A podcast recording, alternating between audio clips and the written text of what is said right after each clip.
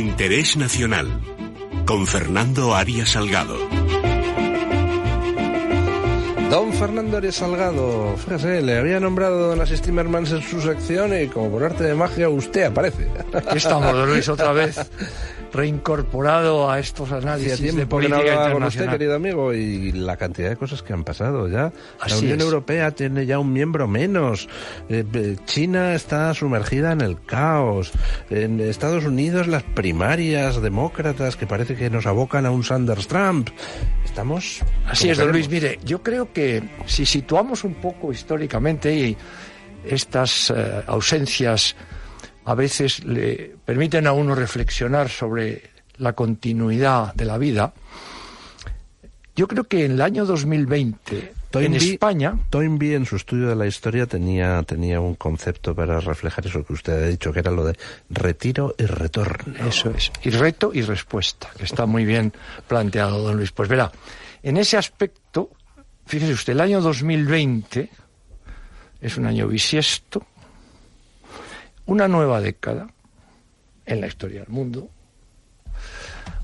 Hay una revolución internacional que analizaremos con más detalle espectacular en la relación de fuerzas hasta ahora vigente. Y hay en España un cambio de régimen.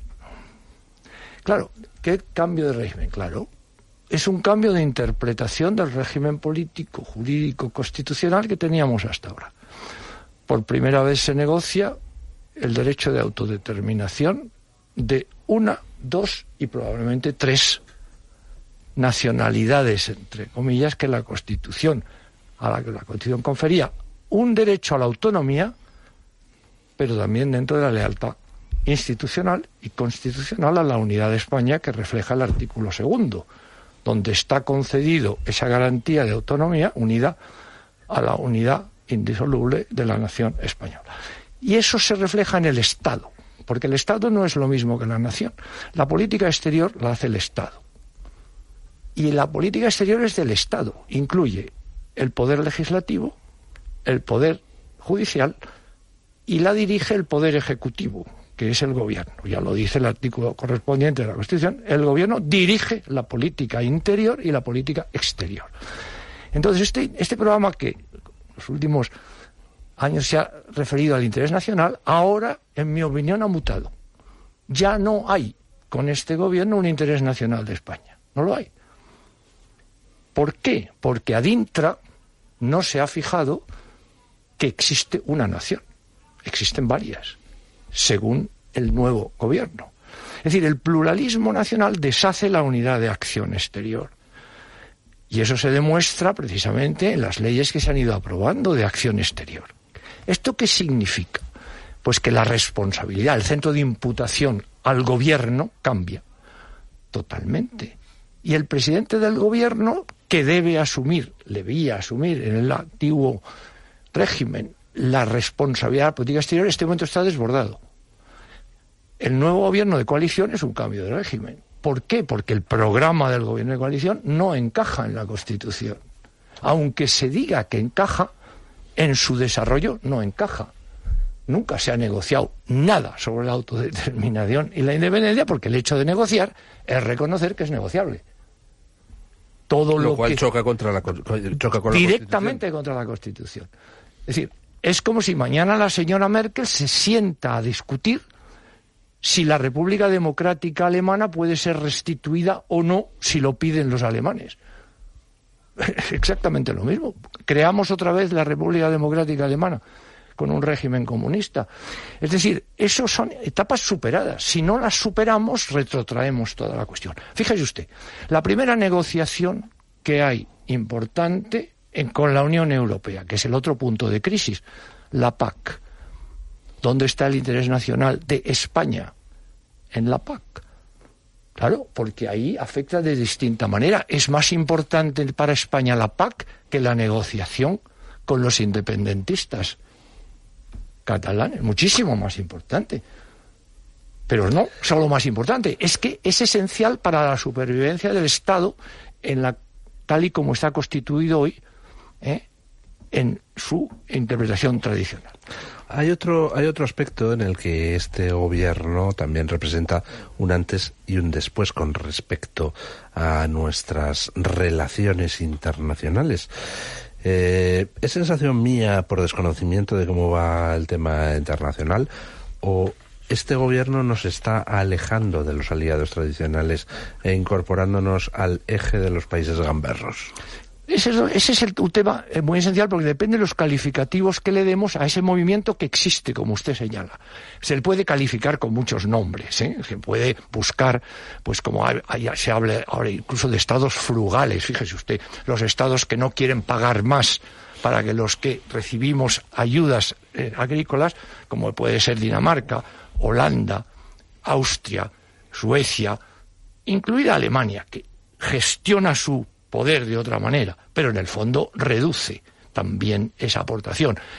Claro que lo hay, claro que lo hay, porque el problema, como decían los conservadores ingleses, cuando está uno en la duda, back to basics, volvamos a las esencias, volvamos a los temas básicos. Aquí que nos estamos jugando. La política exterior española está incluida dentro de los intereses de la Unión Europea. Hemos firmado tratados por eso. El tratado es el que condiciona y en su caso determina una política exterior. Si yo firmo un tratado de jurisdicción obligatoria del Tribunal de, Derechos Humanos, tengo que someterme a sus sentencias. Si no firmo esa adhesión, no tengo que someterme a sus sentencias.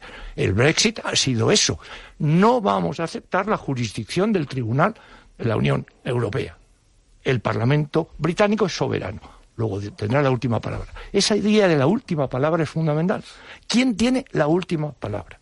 Bueno, pues ahí es donde estamos en este momento en una crisis, como usted señala, total.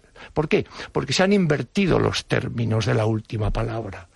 ¿Quién dice la última palabra hoy en la negociación respecto a la PAC?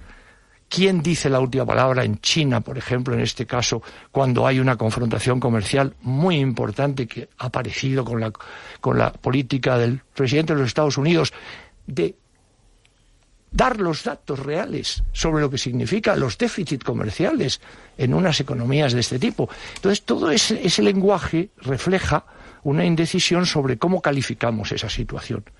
Hoy, todos los aliados tradicionales, en el multilateralismo eficaz que yo he conocido y que yo defiendo y que podía haber sido eficaz y no lo ha sido, por eso hay lo que hay, esos, esas alianzas han desaparecido. Fíjese usted la OTAN, lo que está pasando.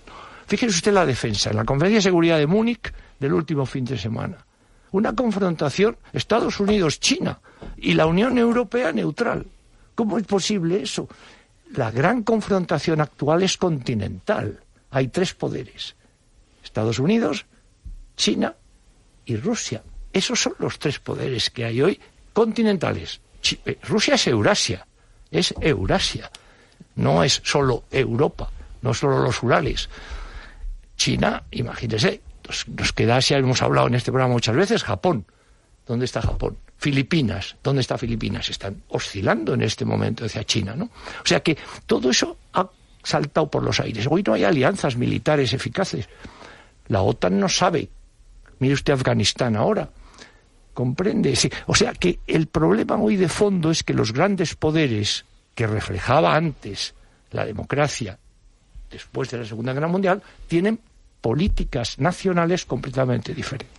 Ahí viene América. El tema de Venezuela, por ejemplo. El eje Venezuela-Cuba, que antes estaba encajado dentro de un multilateralismo controlable, hoy está descontrolado totalmente, ¿no? Y entonces, ¿qué aparecen? Pues los estados que son estados defienden sus intereses nacionales de una manera distinta a los que no son estados.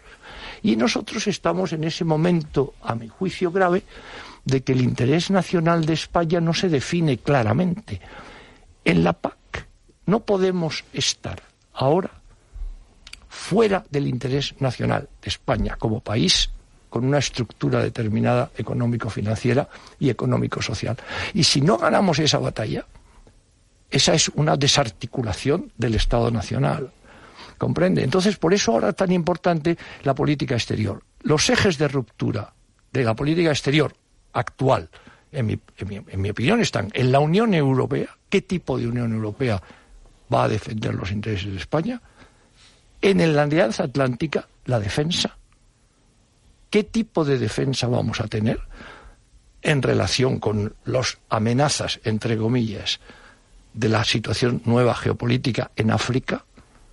Porque evidentemente ahí está el Magreb y ahí está la posición libia, Siria, si la tenemos delante de los ojos, ¿no?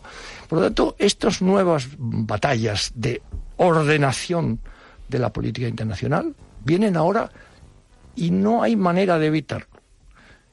¿Cómo ha visto usted, que es diplomático, todo este episodio del, del Seagate, la visita de, del Es la prueba de lo que estamos diciendo. Mire usted, cuando hablamos aquí, yo me recuerdo, recuerdo que usted me consultó sobre un tema de la que significa la relación diplomática entre dos estados, como Venezuela. Nosotros tenemos relaciones diplomáticas con el régimen de Maduro. Es, decir, es evidente que nosotros tenemos un embajador y ellos tienen un embajador aquí. La relación diplomática implica un reconocimiento político del régimen con el cual tenemos. Por eso cuando se habla del franquismo, Franco fue reconocido por todas las democracias del mundo, todas. Y al final, pues, pues quizá la única que resistió fue México, en términos de históricos, ¿verdad? Pero quiero decir, la, relación diplomática es el reconocimiento y la, de la legitimidad de un régimen.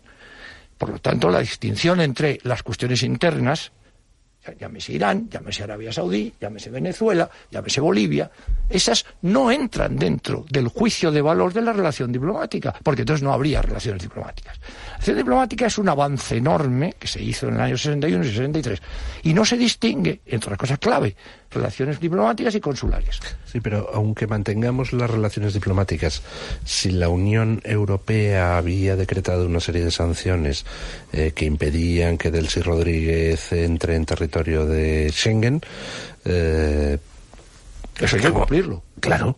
Lo mismo que las sanciones a Rusia, las cumplimos. Tenemos sanciones a Rusia. Sanciones económicas, por Crimea.